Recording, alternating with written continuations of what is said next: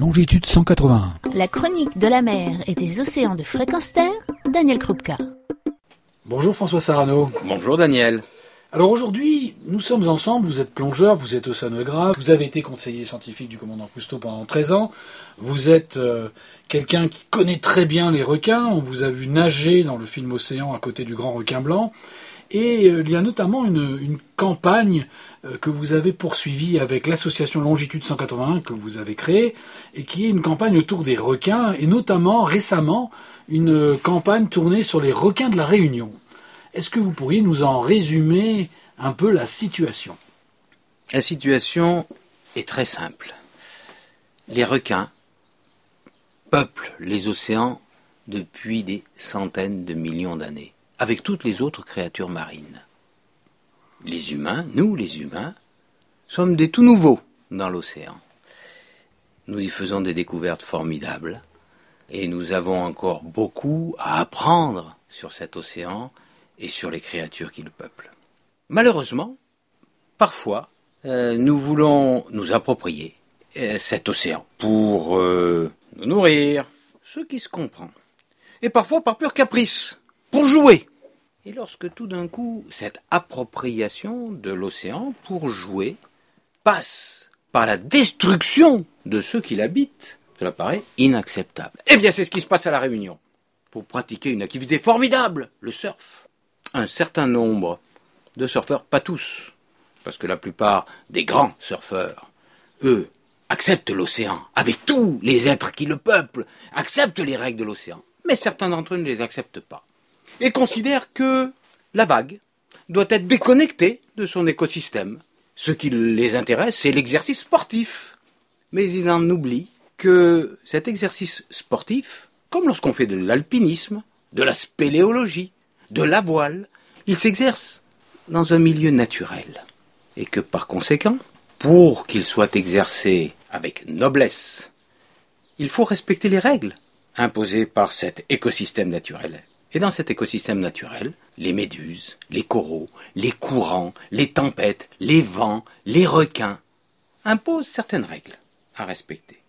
Malheureusement, un certain nombre de surfeurs, encore une fois, ne veulent pas les respecter et ont demandé et réussi malheureusement à imposer la destruction des requins autour de l'île de la Réunion, jusque au sein de la réserve naturelle nationale marine.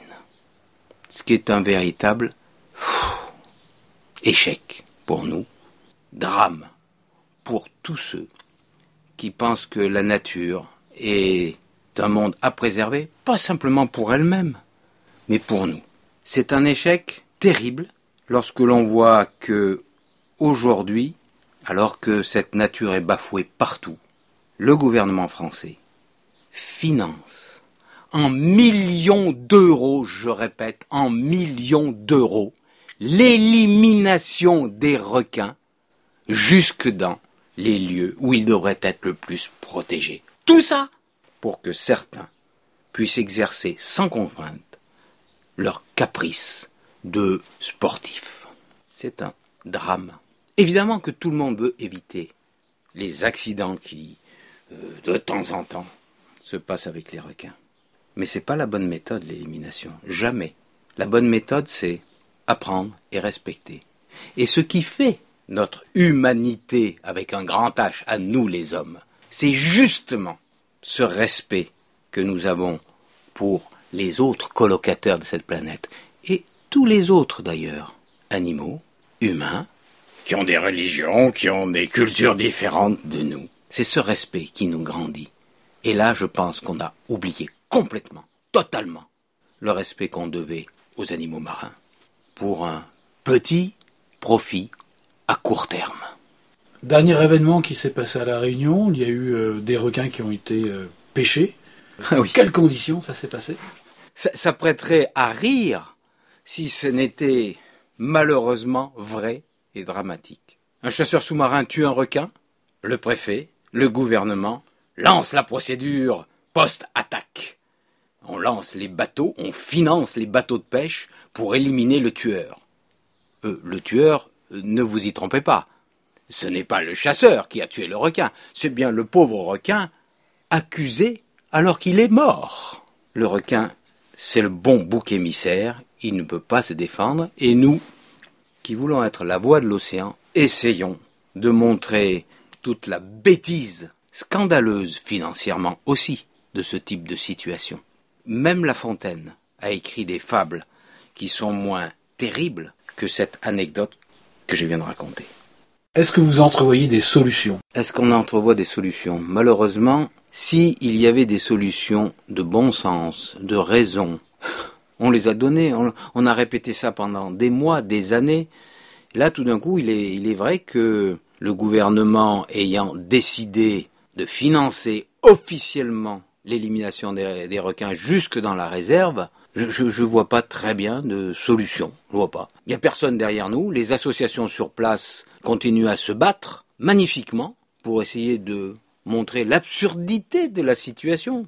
Scandaleuse. Quel exemple nous donnons? Mais quel exemple nous donnons aux autres pays? Nous, la France, qui nous disons euh, championne de l'environnement et de l'écologie. Mais enfin, c'est scandaleux que pour euh, le caprice de certains, on aille éliminer les requins jusque dans la réserve. On, est le pire des exemples qu'on puisse euh, donner. Peut-être qu'un jour, les gens se rendront compte de l'erreur grave qui a été faite et qui ne ramènera pas ceux qui ont été euh, mordus ou euh, tués par les requins. Je crois qu'ici, tout le monde a perdu. Nous, les associations, les requins, bien entendu, et les surfeurs, qui sont complices de quelque chose qui n'est pas acceptable. Et le gouvernement aussi. Retrouvez et podcastez cette chronique sur notre site fréquenceterre.com.